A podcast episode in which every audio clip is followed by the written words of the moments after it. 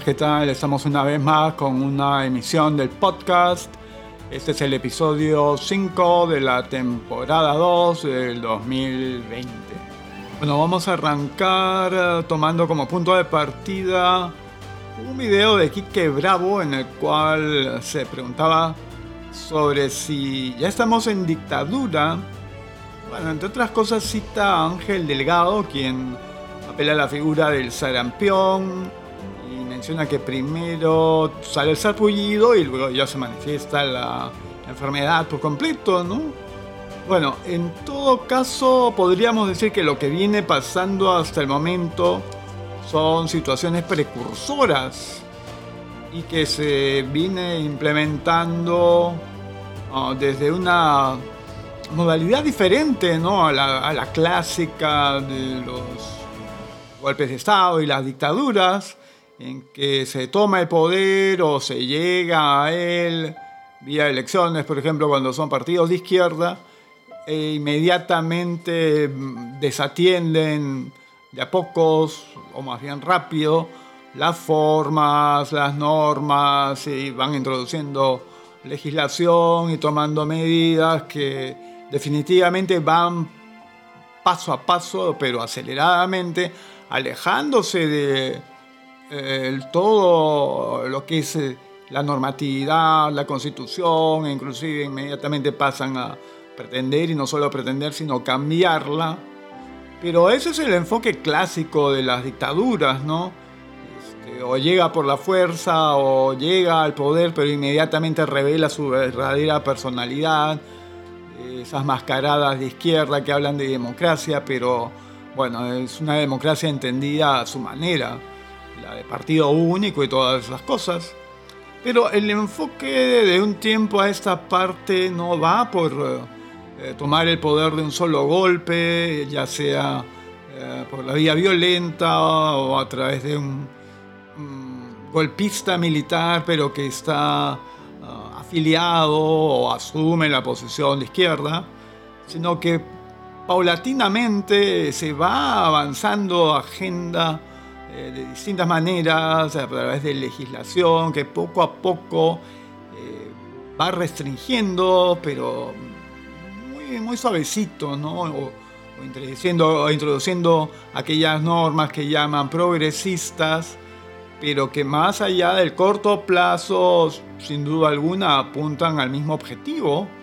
Por ejemplo, tenemos acá el Perú, ya nadie discute que el Poder Judicial, que la Fiscalía y el Tribunal Constitucional en la práctica están en las manos de la izquierda y ya hemos visto cómo manipulan y usan arteramente las normas para sacar ventaja y perjudicar a los opositores políticos y tratar de imponer un esquema que paulatinamente va conduciendo al mismo lugar, a la estructura o a la doctrina del partido único, a pesar de que seguimos teniendo elecciones, se discute si el asunto de Vizcarra fue o no fue un golpe de Estado y gracias al que el TC pues empuja para su lado, ha dado la cancha.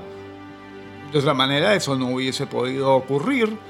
Entonces de manera suave estos nuevos, bueno, tan nuevo no es el modelo, pero apunta a romper con el criterio estandarizado de que de un solo golpe y de frente aparecen este, medidas y hasta, qué sé yo, si son de izquierda dura, a tomar el control de las emisoras, por ejemplo, los medios de comunicación en general, ¿no?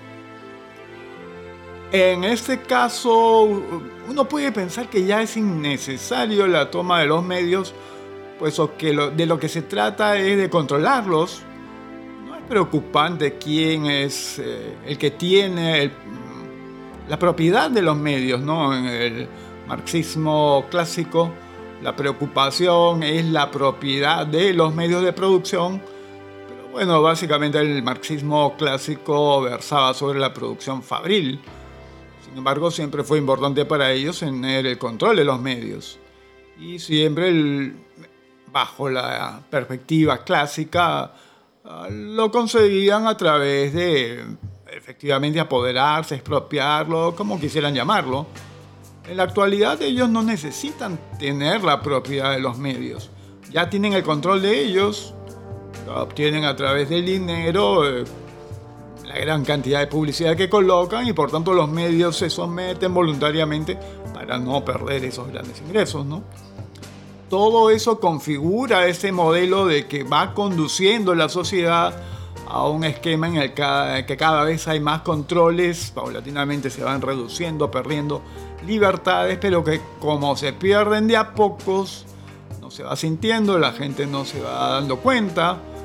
Y cuando le hablan de que hay algún dictador, que eso es totalitario, no lo toma en cuenta porque está atada al modelo antiguo en el que alguien entra y eh, da una serie de medidas que cambia todo y que, eh, por ejemplo, se prohíbe o se persigue a aquellos que opinan de una manera distinta, los medios cambian de manos y ahora solamente responden a los intereses del gobierno. Bueno, e, eso es lo que yo mencionaría como una observación al cómo él ha tratado el tema, que si bien es interesante, pero no nos quedemos en girar en torno al, concepto clásico ¿no? de dictadura, dictador, etc. Bueno, Luego tenemos por aquí el caso del allanamiento de vivienda de periodista de Expreso, con 40 efectivos, armados hasta los dientes, algo así como si se tratara de la captura del Chapo. Bueno, en realidad todo eso también va pues de la mano con esto de ir poco a poco empujando sin hacer sentir totalmente a la gente que está perdiendo libertades, pero queriendo, va perdiéndolas y sin darse cuenta va aceptándolo, ¿no? Definitivamente, como dicen algunos, este, unas páginas, ¿no? Que versan sobre temas militares, cuando jocosamente mencionan, es un disparo que se realizó en Irak, pero estalló en, Washington. El disparo fue en el Callao, pero estalló, pues, este, en las instalaciones de, de Expreso, ¿no? no apuntaban exclusivamente a una periodista. Curiosamente, si se dan cuenta, no la capturan, no la llevan a, a, una comisaría, en fin, para tratar de mm, cuestionarla, interrogarla, pero a la vez intimidarla. La cuestión parece que no es directamente con ella, no se menciona el medio, pero no hay necesidad. El mensaje es claro mensaje potente que ya queda ahí no solo en el medio, sino en algunos otros periodistas que son uh, opositores, hacen un trabajo que cuestiona al gobierno. Y está claro, ¿no? a veces no hay que necesidad de mencionar con todas las palabras algo, porque los mensajes poderosos dejan que la mente pues complete el resto del significado, ¿no? Entonces por ahí estamos. Bien, eh, también hemos tenido esta situación que también involucra a una persona de los medios de comunicación, ¿no? Y todas las piezas este, como que arman, ¿no? Dice así, esto es algo que ha publicado la noticia veloz.com. Antes que el presidente de Ocinermin, Daniel Schmerler, fuera a declarar a RPP ayer, Ocinermin le contrató un media training intensivo por el cual pagó 34 mil soles al contado para que afronte la prensa. Con ese dinero se pudo haber pagado el sueldo a 18 inspectores que fiscalicen los camiones de gas. Mientras la familia velaba los restos de la víctima número 21 del incendio en Villa El Salvador, el presidente de Ocinermin recibía un media training para salvar la imagen de la institución que tiene responsabilidad sobre la fuga de gas del camión. Pero eso no es todo. Resulta que coincidentemente el día de mañana, es decir, esto lo publicaban el sábado, va a salir una entrevista de Álvarez Rodríguez con el presidente Martín Vizcarra en el diario La República la cual seguro será muy complaciente, parece que ya no disimulan. Recordemos que Vizcarra solo da entrevistas a sus medios amigos que reciben mucha publicidad estatal. Bueno, aquí hay una cosa interesante, ¿no? Este, si bien ha habido alguna crítica por parte de ciertos medios, porque el asunto pues este, ya es una cosa mayor, eh, no solamente por el dinero que se destina para pagar a, bueno, este tipo de servicios, y que es nada más que buscar que da un maquillaje frente a un problema, un problema que ha sido realmente escandaloso, ¿no? Al final han habido 23, muertos y como dicen también por ahí, y hasta el momento no hay nadie sancionado, y eso ahí es preocupante, ¿no? Y de lo que se trata es que a partir de los medios crear pues una imagen completamente diferente, una narrativa o una realidad paralela.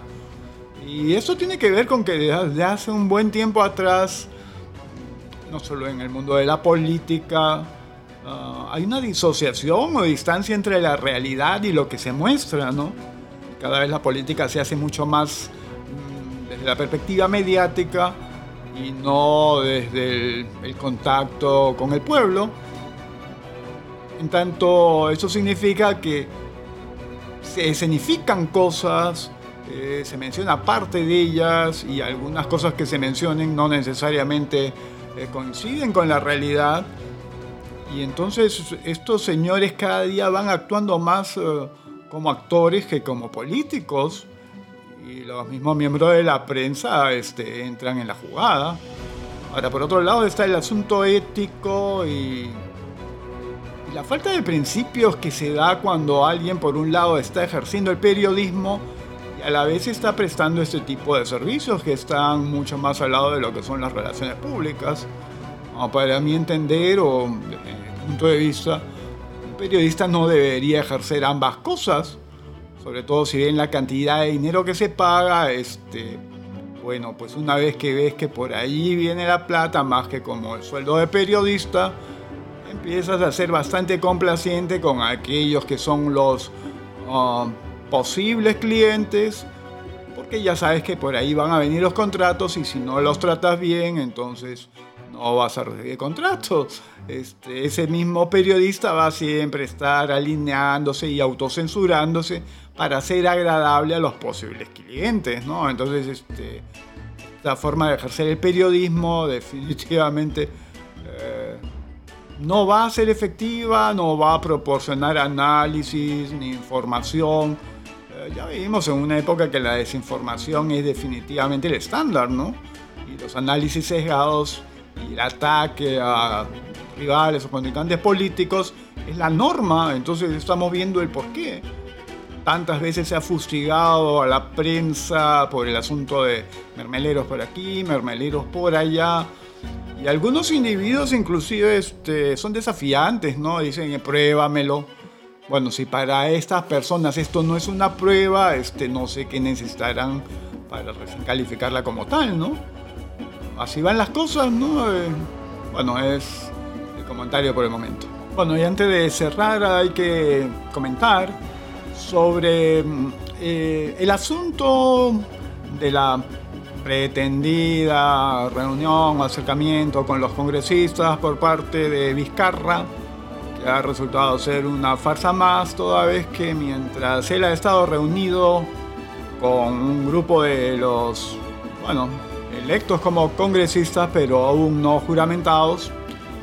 Su herramienta preferida, el señor Dominguillo Pérez, el loquito, ha estado allanando las instalaciones del local partidario de Fuerza Popular, una vez más eh, en búsqueda, sabe Dios de qué, y pretendiendo que ha encontrado alguna información nueva cuando le hacen saber que esos documentos ya los había llevado post anteriormente. Bueno, y entonces va a llevar copias de algo que ya tiene, pero se trata de vender humo. Y yo creo que dar un mensaje también, ¿no? Se trata de que el enemigo es fuerza popular y en general cualquier fuerza que se le oponga. Eso está claro y mientras por un lado trata de convencer a algún grupo de los recientemente electos para que obren como si fueran su bancada, pero a la vez también dejando el mensaje de que cualquiera que no se allane sencillamente va a tener que enfrentarse y sufrir las consecuencias, ¿no? Esto es un gobierno claramente perseguidor de quienes no aceptan sus imposiciones. Bueno, ese es el punto final del episodio quinto, temporada número 2 del podcast. Ya estaremos encontrándonos en una próxima ocasión.